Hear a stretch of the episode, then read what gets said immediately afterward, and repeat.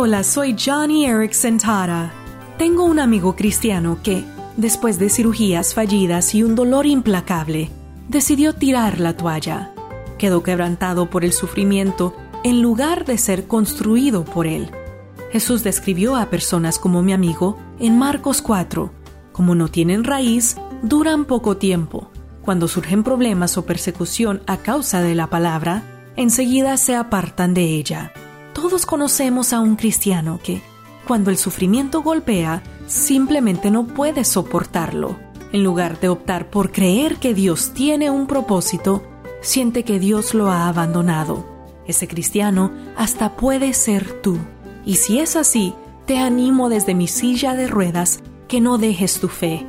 Si las cosas están difíciles en tu vida en este momento, confía en que Dios es bueno y verás como tu fe será fortalecida.